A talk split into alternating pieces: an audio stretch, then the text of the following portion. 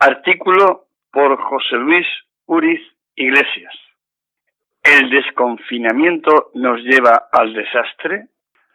Los dos últimos fines de semana, con el desconfinamiento paulatino, primero de los niños, después de los mayores, estamos poniendo a prueba la eficacia de la apertura de manos de nuestras instituciones por un lado y la sensatez y responsabilidad de la ciudadanía por otro.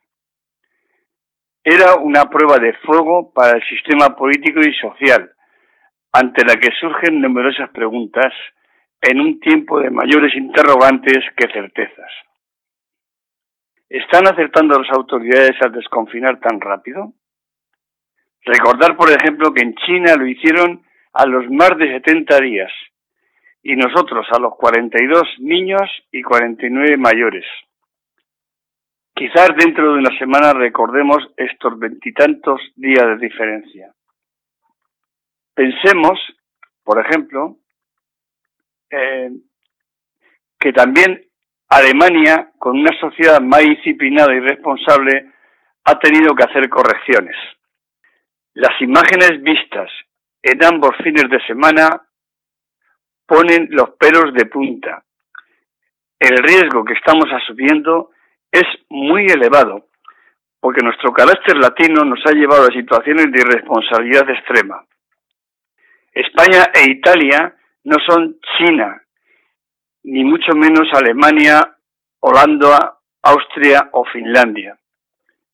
Y eso nuestras autoridades deben tenerlo en cuenta y tengo la sensación de que la presión social de algunos partidos políticos y presidentes de comunidades autónomas nos puede llevar directamente al desastre a todas y todos. Observar el paseo de la playa de la Barceloneta repleto, más repleto incluso que cualquier día de verano, o los de Valencia, Sevilla, Donosti o Pamplona. Todos ellos sin respetar las normas dadas, especialmente las distancias de seguridad. Aunque no fuera la mayoría, pero indicaron que con normas que dejan en manos de la responsabilidad social el control no funciona. Los botellones de adolescentes en plenas calles, los atascos en las salidas de las grandes ciudades, no todos cumpliendo las normas, o los corrillos de madres y padres.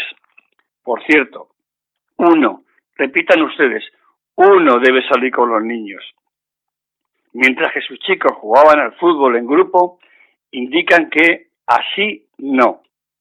Además, se han producido fallos de bulto en esas normas. Que el sábado pudieran coincidir y mezclarse, como fue mi experiencia personal.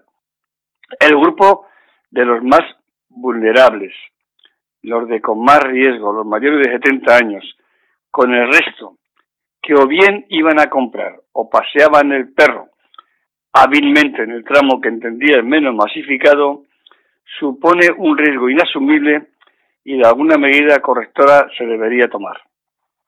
Lo más fácil, porque lo de la compra es mucho más complejo por los horarios actuales de los comercios de alimentación, sería obligar a que los paseos de los perros se realicen en cada tramo de edad. Eso en los lugares con mucha densidad de mascotas supondría una disminución del riesgo.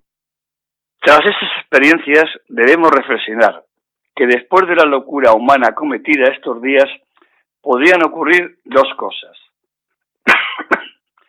o bien que traiga consecuencias trágicas con un repunte de la pandemia, lo que obligaría a medidas más duras con consecuencias sociales y económicas por evaluar, y la segunda opción sería que no ocurriera nada, lo que indicaría que tenemos la pandemia controlada, probablemente porque el número de personas inmunes es mayor de lo que nos imaginábamos.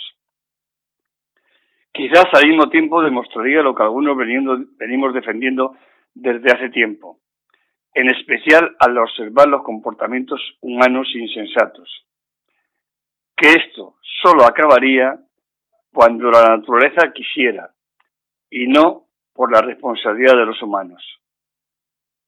Quizás esta naturaleza que tanto hemos maltratado, como ha quedado demostrado en este periodo en el que la hemos dejado relativamente tranquila, nos quiera dar una nueva oportunidad.